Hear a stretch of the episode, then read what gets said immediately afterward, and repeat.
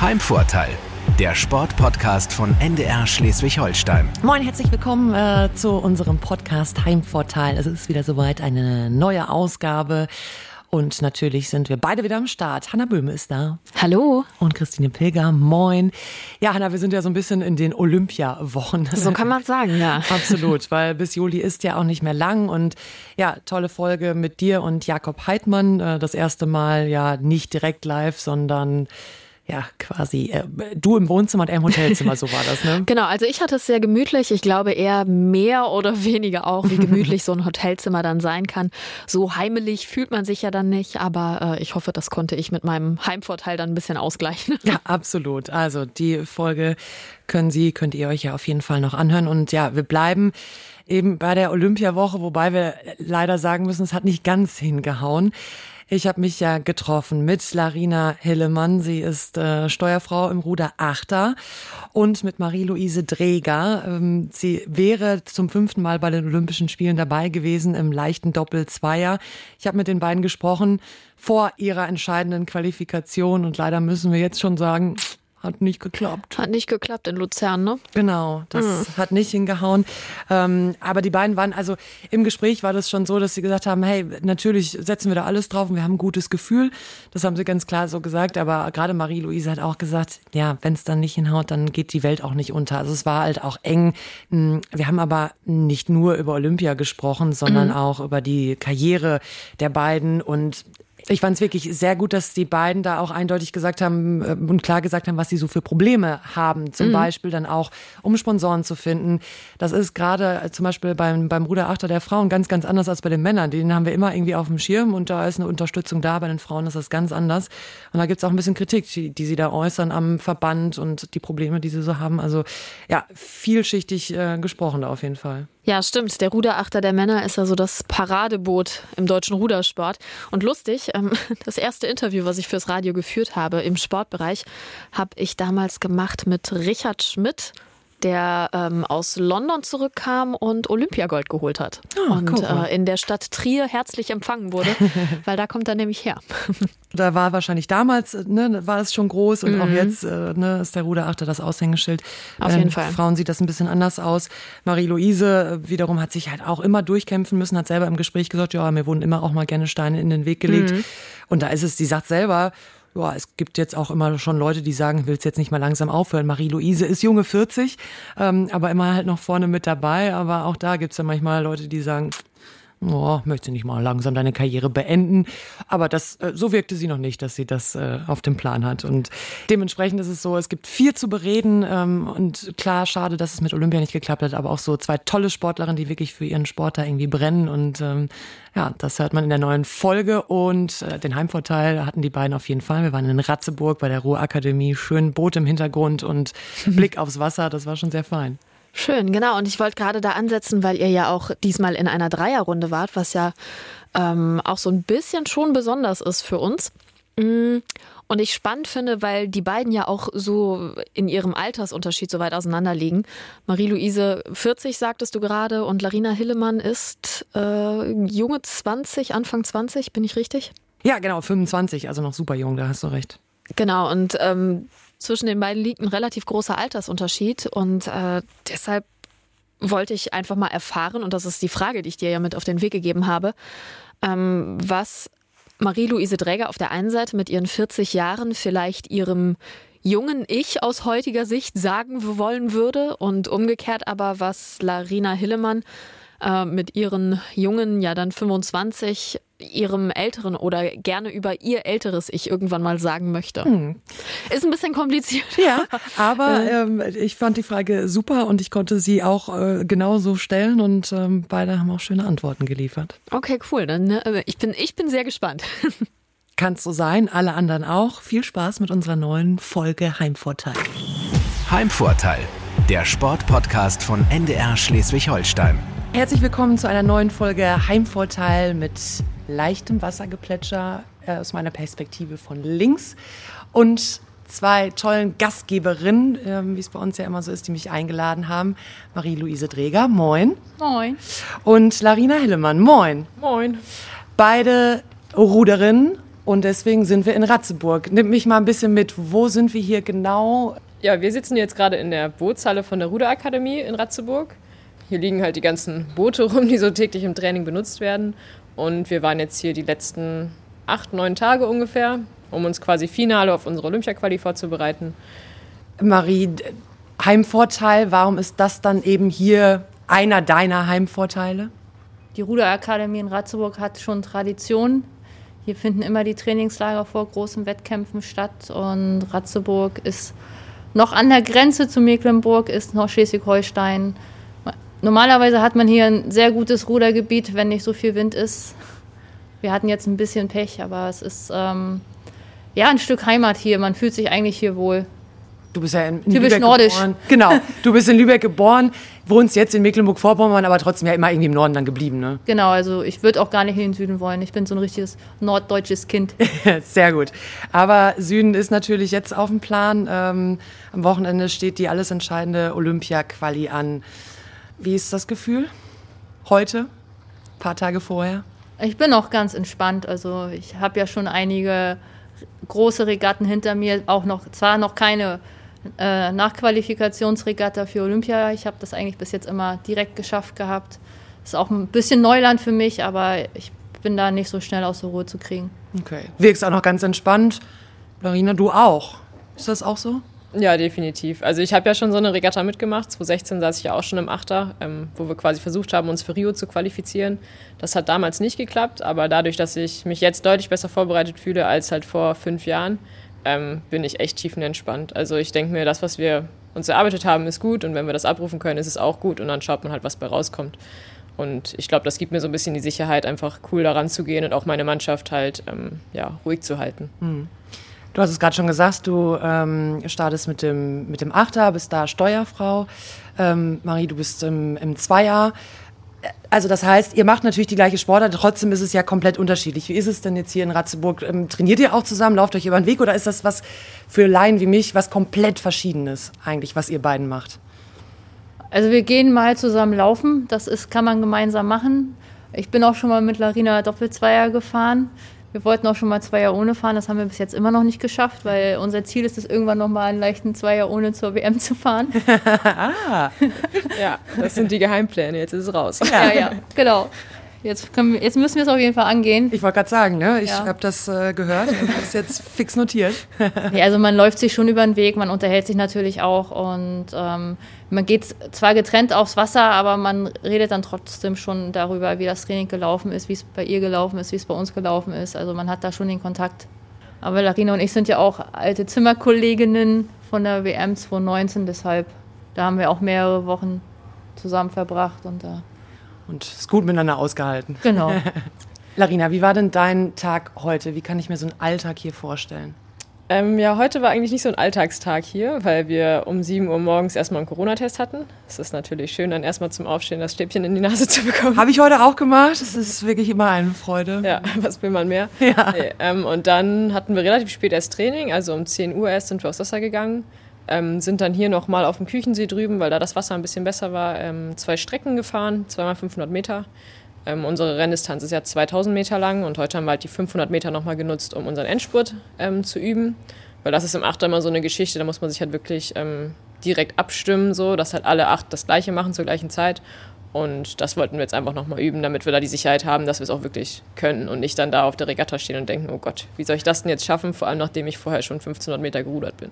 Und bei dir wurde noch ein bisschen gearbeitet. Dein Boot ist schon verpackt und kommt jetzt auf den Hänger. Also du bist jetzt durch für heute? ich bin durch für heute. Ähm, ich fahre gleich noch mal nach Hause, nach Rostock.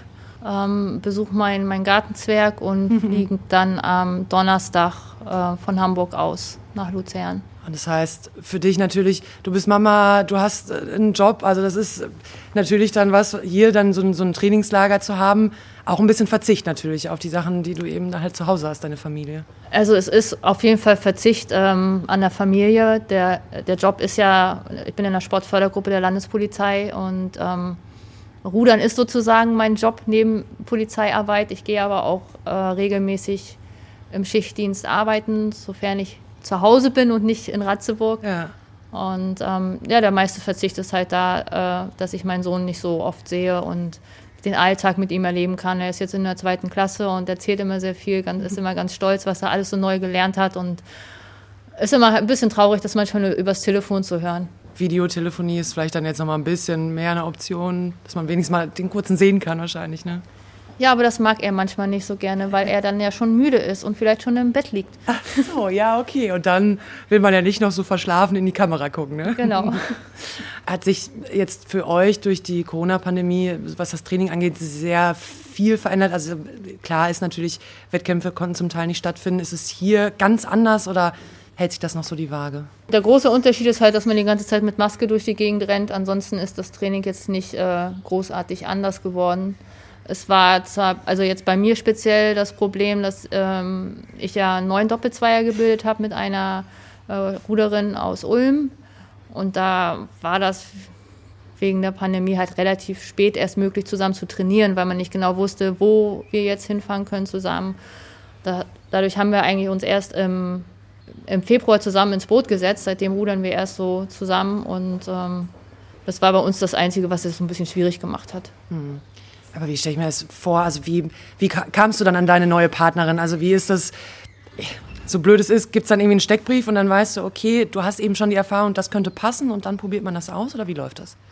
Ähm, letztendlich war das jetzt eigentlich so, dass eine ehemalige Sportlerin, mit der ich mal zusammen gerudert bin, die wusste, dass ich auf Partnersuche in Anführungszeichen bin, ähm, weil meine letztmalige Zweierpartnerin ausgestiegen ist und ähm, hat dann gesagt, du, ich wüsste jemanden, mit dem du rudern könntest. Und da habe ich mich mit dem Trainer äh, in Kontakt gesetzt und kurzerhand bin ich dann mal runtergefahren. Wir haben es probiert, es hat funktioniert und dann haben wir gesagt, dann machen wir es auch. Ja. Normalerweise ähm, fährt man in Trainingslager, was nun nicht stattgefunden hat, um mehrere Kombinationen zu testen. Aber das ist im leichten Frauenbereich ein bisschen engstirnig gewesen. Da waren relativ die Boote schon fest besetzt und äh, die Quali stand irgendwann an, also die nationale Qualifikationsregatta stand irgendwann an und da war man so ein bisschen unter Zugzwang, sodass man nicht mehr viel testen konnte. Man musste dann sozusagen in Anführungszeichen das Erstbeste nehmen, was kommt. Okay, all in gehen so. Genau. Ja. Aber es hat bis jetzt sehr gut funktioniert. Ah, okay. Für dich wären es dann die fünften Olympischen Spiele. Ja, wo holst du die Motivation her, das nochmal angehen zu wollen, mit nochmal neuer Partnerin? Das frage ich mich manchmal auch. nee, also ähm, Rudern ist für mich pure Leidenschaft. Ich mache das total gerne. Ich kann mir momentan noch nicht ein Leben ohne Rudern vorstellen. Und ähm, ich bin ja jetzt auch vor kurzem dezente 40 geworden und Junge 40. ja, Doppel 20 sage ich immer ganz ja. gerne. Und ähm, ja, es ist einfach, ich bewege mich gerne, es macht mir tierisch Spaß, da auf dem Wasser zu sein und äh, mich da auszupowern. Und wenn ich im Wettkampf immer noch vorne bin, warum soll ich es dann nicht so weitermachen? Absolut. Ich habe da einen Ton, der zeigt sehr gut, was für eine Motivation du schon immer dann irgendwie hattest. Wie geht es denn jetzt weiter in Ihrer Karriere? Was haben Sie vor für die nächsten Jahre? Ich denke noch lange nicht ans Aufhören alleine. Das hat mich hier nochmal äh, gepusht, weiterzumachen ist natürlich die Frage, was mir für Möglichkeiten bleiben, was der Verband mir für Möglichkeiten gibt, ob ich in den leichten Bereich zurückgehen kann, darf oder ob ich mein Glück im schweren Bereich suchen muss weiterhin. Was wollen Sie denn am liebsten? Erfolgreich sein, egal in welcher Bootsklasse.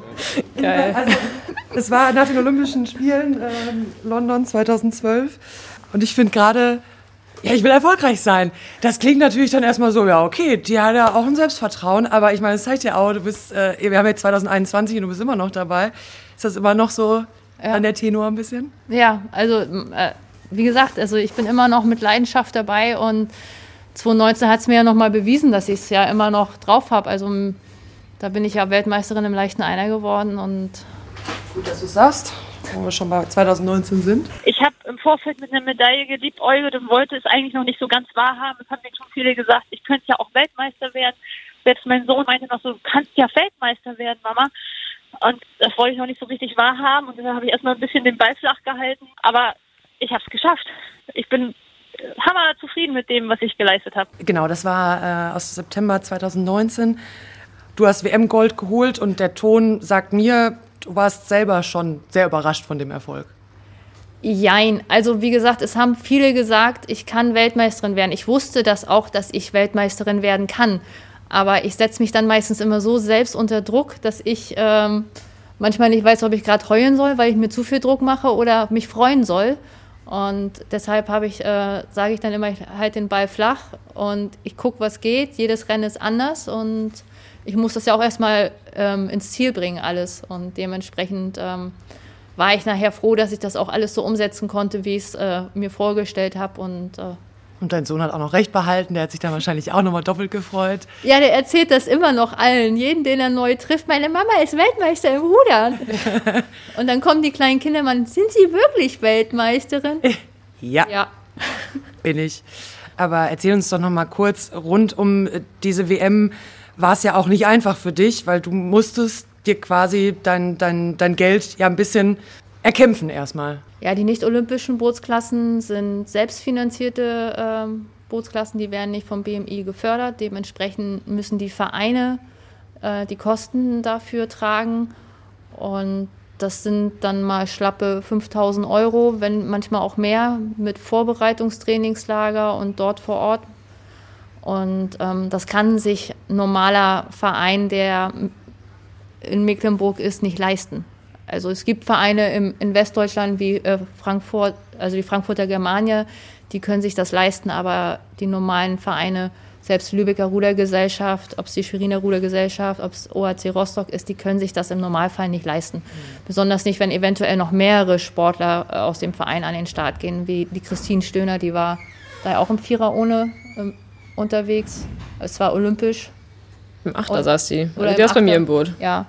Und da sind immer noch mehrere Kosten dann äh, mit dran. Und ähm, mein Verein hatte mir relativ früh signalisiert, dass sie es nicht alleine stemmen können. Und dementsprechend musste ich auf Sponsorensuche gehen und ähm, hatte eine Groundfounding-Aktion gestartet, wo auch viel Geld zusammengekommen ist, wo ich immer noch sehr dankbar drüber bin.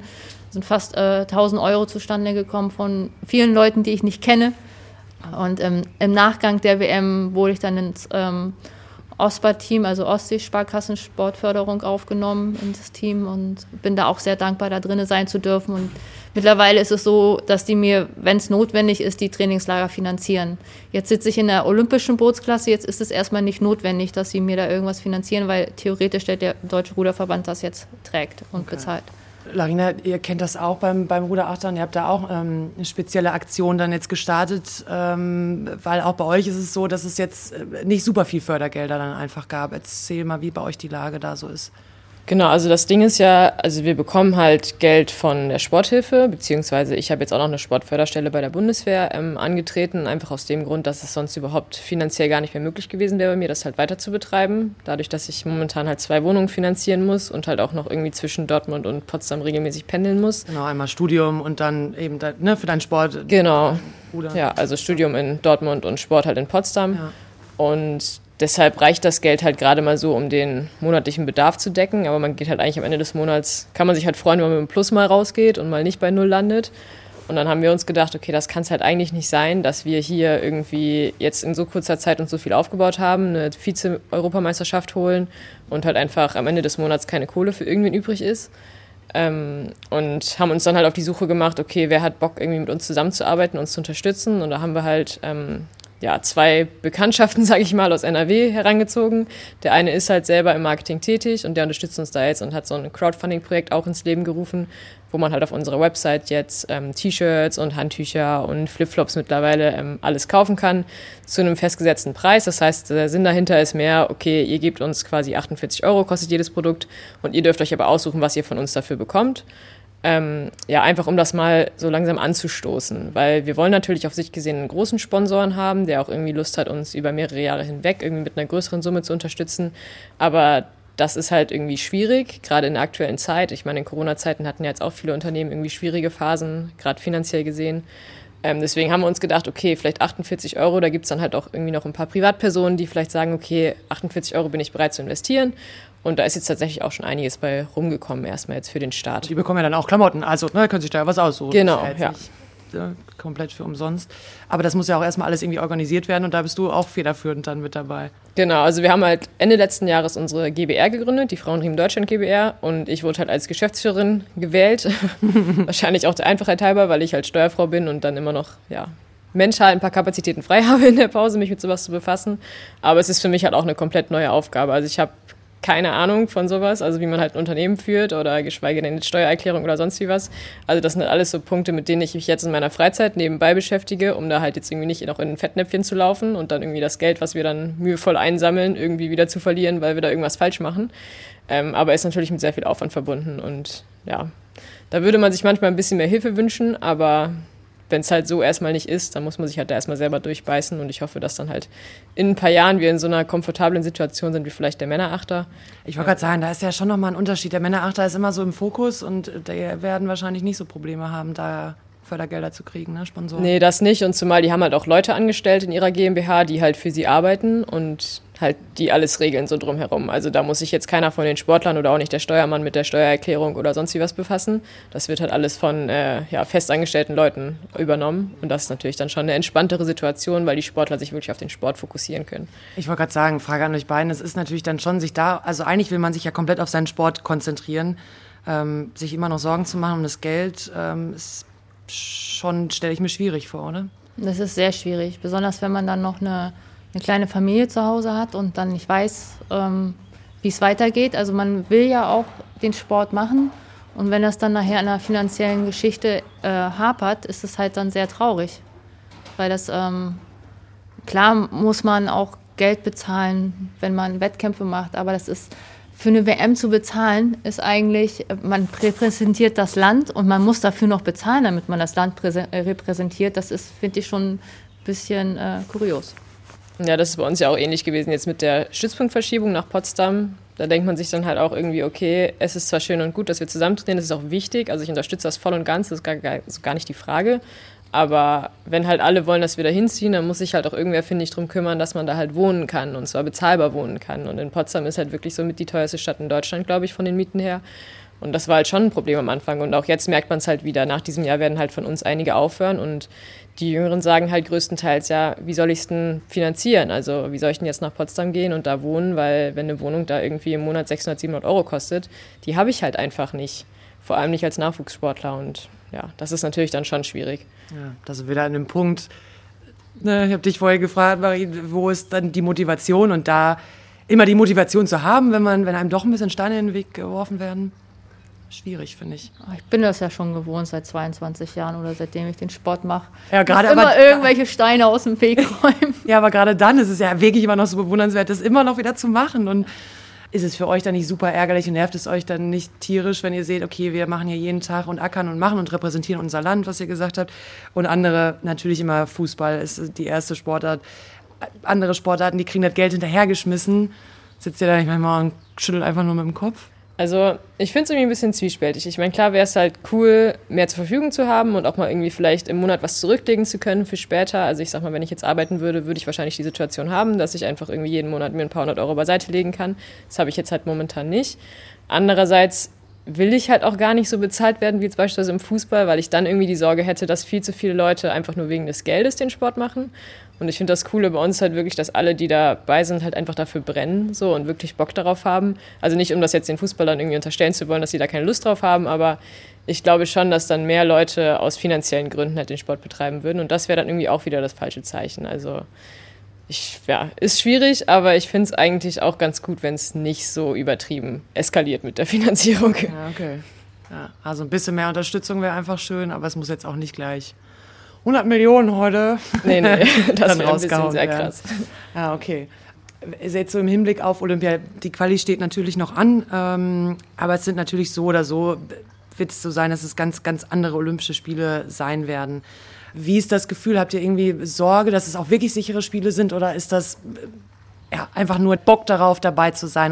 Also dadurch, dass das für Larina ja die ersten sein werden, ähm, wird sie auf jeden Fall anders rangehen als ich, weil ich ja von den anderen Olympischen Spielen schon die Eindrücke gesammelt habe und ich das am besten vergleichen kann, wie es in, in Rio war, wie es in London war, wie es in Athen war, wie es in Peking war. Es wird ich meine, die waren alle unterschiedlich, hat sich immer was geändert. Also es war nie immer dasselbe Feeling und dementsprechend ähm, bin ich da sehr realistisch und es werden andere Spiele sein, es werden nicht solche euphorischen Spiele, glaube ich, äh, werden, wie es die Jahre zuvor waren, weil einfach das Publikum fehlt, die das mitbestimmen, dieses ganze äh, Feeling dort vor Ort. Und dementsprechend finde ich das für die Sportler, die das erste Mal dahin fahren, sehr traurig, dass, es, ähm, dass die das so erleben müssen. Aber um die Sicherheit zu gewährleisten, ähm, ist Deutschland da, glaube ich, schon auf der sicheren Seite, dass sie ihre Sportler da erstmal impft. Mhm. Und ähm, dass wir da relativ gesichert hinfahren können. Ist es bei dir wirklich so, dass du auch es jetzt schon schade findest, wenn ihr dabei seid, dass alles, das Ganze drumherum, olympische Dorf mit vielen Sportlern schnacken, irgendwie ausfallen wird? Ja, also ich sag mal, wenn wir uns qualifizieren, das ist natürlich das, was man immer hört. Ne? Also wenn man jetzt mit irgendjemandem redet, auch jetzt, ich meine, ich wohne in Dortmund, die ganzen Jungs vom Deutschen Achter, das sind ja größtenteils welche, die irgendwie schon ein, zwei Mal dabei waren. Und dann hört man halt, ja, und dann kannst du dich dann mit dem austauschen, das ist super cool. Und dann war man da abends auf der und der Veranstaltung und du weißt halt schon so, okay, selbst wenn ich dieses Jahr dahin fahre, das werde ich halt alles nicht erleben. Also es ist schon ein bisschen schade, aber andererseits, am Ende geht es halt um den Wettkampf, der stattfinden soll. Und der wird ja auch so stattfinden. Klar, dann halt ohne Zuschauer, aber ich glaube, ja, dadurch, dass wir zum Beispiel unsere größte Leistung auch letztes Jahr in Poznan ohne Zuschauer erreicht haben, wird uns das in der sportlichen Leistung erstmal nicht beeinflussen. Und von dem her, das sollte erstmal dann der Hauptfokus sein, dass wir da einfach sportlich unsere Leistung abrufen und das werden wir auch so können. Von dem her, dieses Ganze drumherum, muss man halt noch vier Jahre weitermachen. Ne? Ich wollte gerade sagen, es ist ja, ne, Paris steht ja auch quasi schon fast vor. Es sind ja nur noch drei. So. Stimmt, ja. Also, das ist ja, das ist ja dann auch schnell gemacht. Ist es denn so, dass ihr ich muss es ja dann immer noch mal dazu sagen, die Quali steht ja noch an, aber ist es denn trotzdem im Kalender schon erstmal irgendwie fest geblockt? Denn trotzdem, also wie geht man da jetzt ran, wenn man noch nicht weiß, ob man in Tokio dabei ist jetzt im Sommer oder nicht?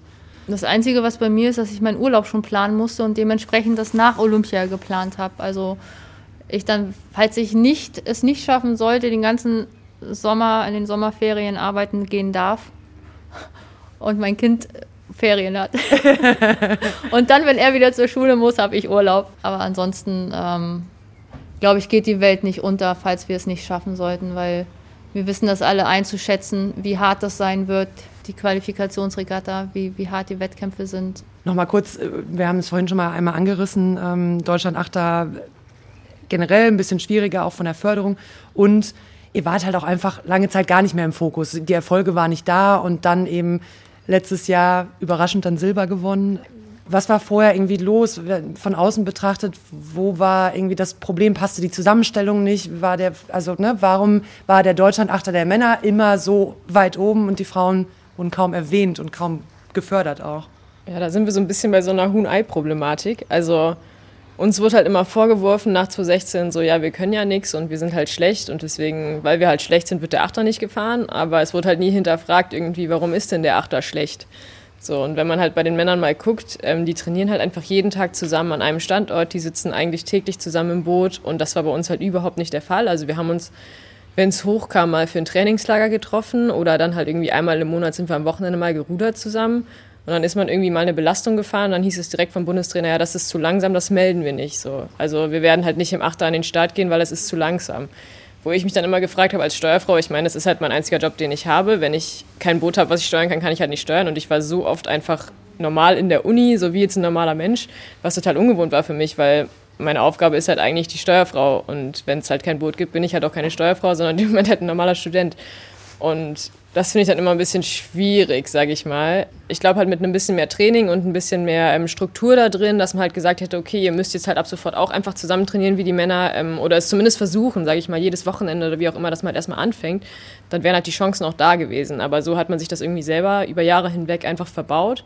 Dadurch, dass man halt nicht trainiert war, hat, ähm, war man dann halt schlecht und dadurch, dass man halt schlecht war, wurde man nicht gemeldet und dann gab es natürlich auch keine Erfolge. Also es ja. ist halt so ein Teufelskreis.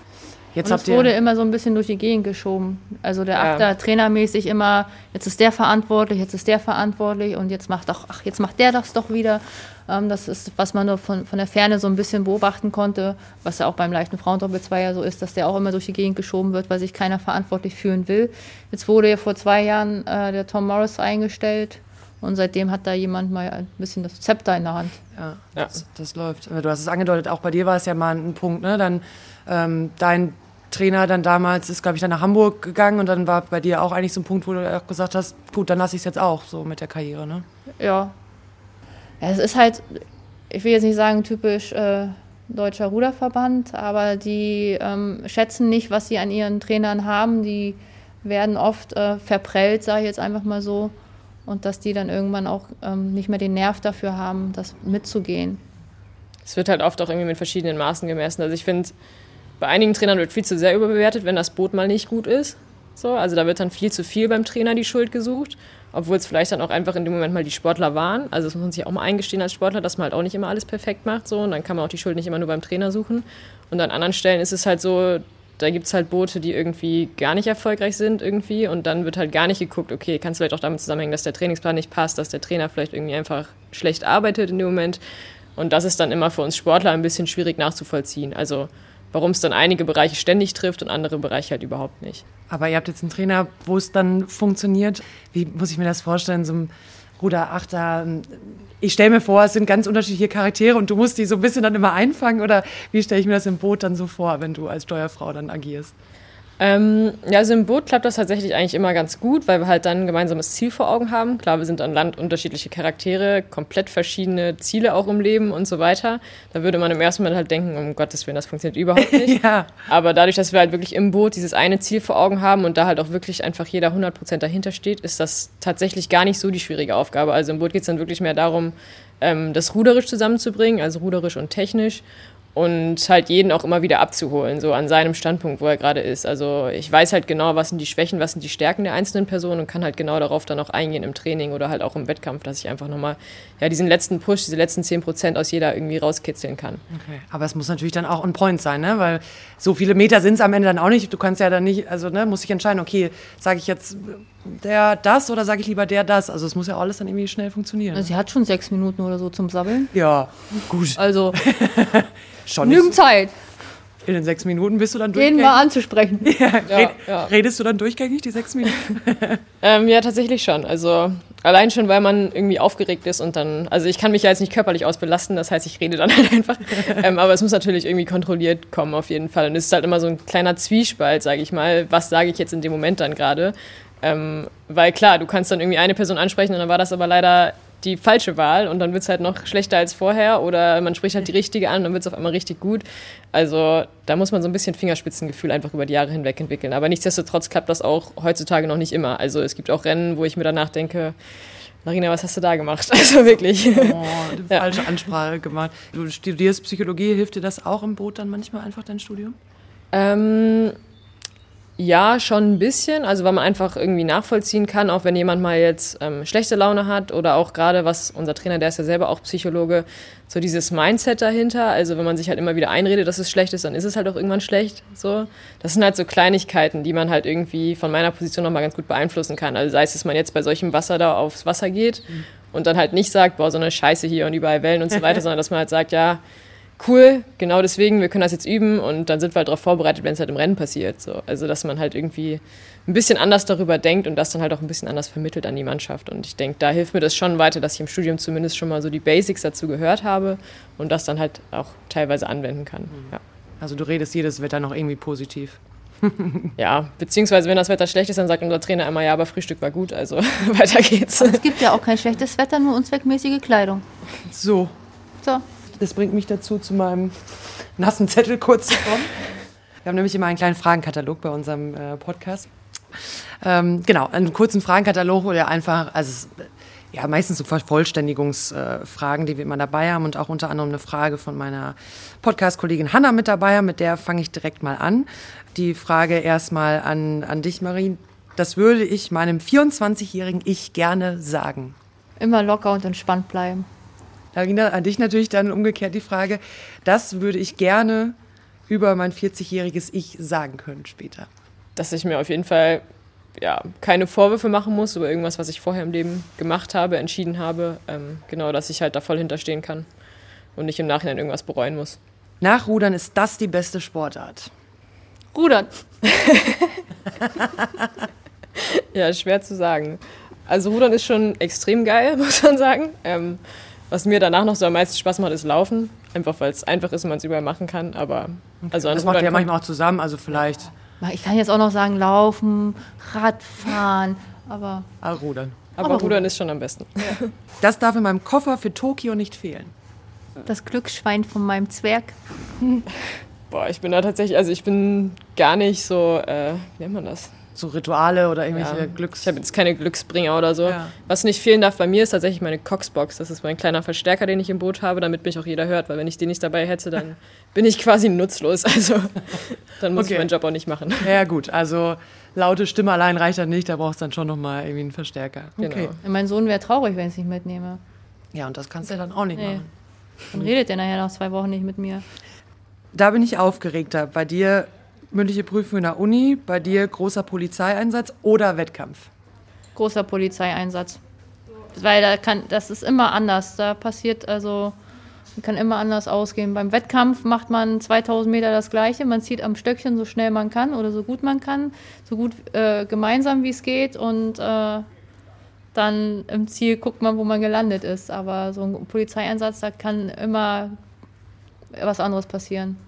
Also bei mir ist es definitiv der Wettkampf, weil also mündliche Prüfung in der Uni, ich will jetzt nicht sagen, die Uni ist mir nicht wichtig, aber ob ich da jetzt halt irgendwie eine 1 vom Komma habe oder eine 2 vom Komma in so einer mündlichen Prüfung, ist mir halt in dem Fall dann egal. Und beim Wettkampf fordere ich halt schon von mir selber das ein, dass ich halt meine beste Leistung abrufe. Und deswegen ist, bin ich da auf jeden Fall aufgeregter, weil mir das einfach in dem Moment dann wichtiger ist. Ja, okay. Also der Ehrgeiz dann doch beim Sport noch mal ein bisschen größer als Ja, an definitiv. der, an der Uni. Ist es eher für euch so, eure Abendgestaltung, eher ein entspannter Picknickabend, zum Beispiel am Ratzeburger See oder Konzert in Lübeck? Beides Was, nicht. wenn das gar nichts passt. ja, gerne Alternativen. Es ist äh, gar Ich würde den Picknickabend zu einem Grillabend ändern. Dann wäre ich dabei.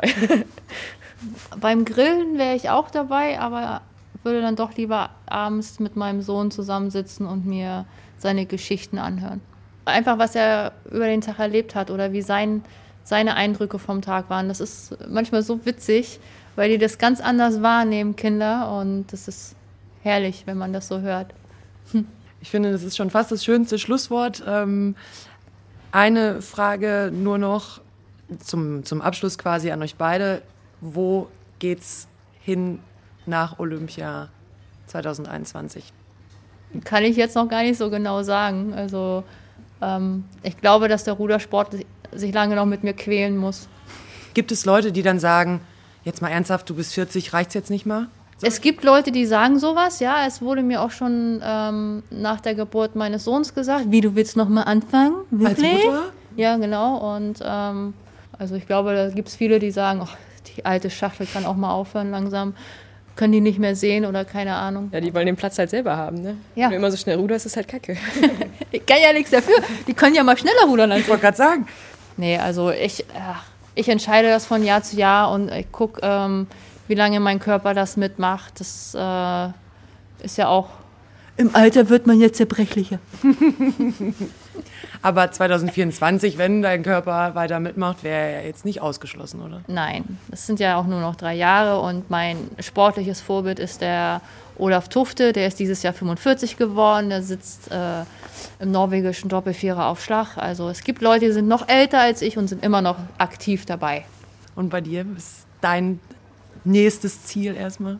Ja, also ich würde erstmal gerne im Winter meine Masterarbeit abgeben irgendwann, dass ich mit dem Thema Studium einfach mal abschließen kann. Da habe ich auf jeden Fall extrem viel Bock drauf, nicht mehr zur Uni gehen zu müssen. Und dann würde ich schon mit dem Rudern erstmal weitermachen, also Stand jetzt. Aber ich bin eigentlich wie Marie-Louise, also ich gucke halt von Jahr zu Jahr, wie sieht's aus, ähm, auch was entwickelt sich halt trainerentscheidungstechnisch, weil da habe ich ja jetzt mittlerweile halt auch einfach einiges miterlebt. Und nochmal, ja, so eine Grütze wie vor 2019 muss ich mir dann, glaube ich, nicht antun. Deswegen hoffe ich einfach, dass es bei dem bleibt, wie es jetzt ist und wir halt da weiterarbeiten können, ähm, wo wir jetzt sind. Und dann habe ich da auf jeden Fall auch noch ein paar Jahre Bock drauf. Und wie Marie schon sagt, jetzt die drei Jahre bis 24 noch weiterzumachen, könnte ich mir vom Stand jetzt auch auf jeden Fall vorstellen. Und den Zweier ohne müssen wir ja noch fahren. Stimmt, ja. Also 25 Zweier ohne auf der WM. Ja. Alles klar. Haben wir das notiert? Dabei und natürlich bei allem jetzt vorher viel Erfolg. Marie Larina, vielen lieben Dank. Heimvorteil, der Sportpodcast von NDR Schleswig-Holstein.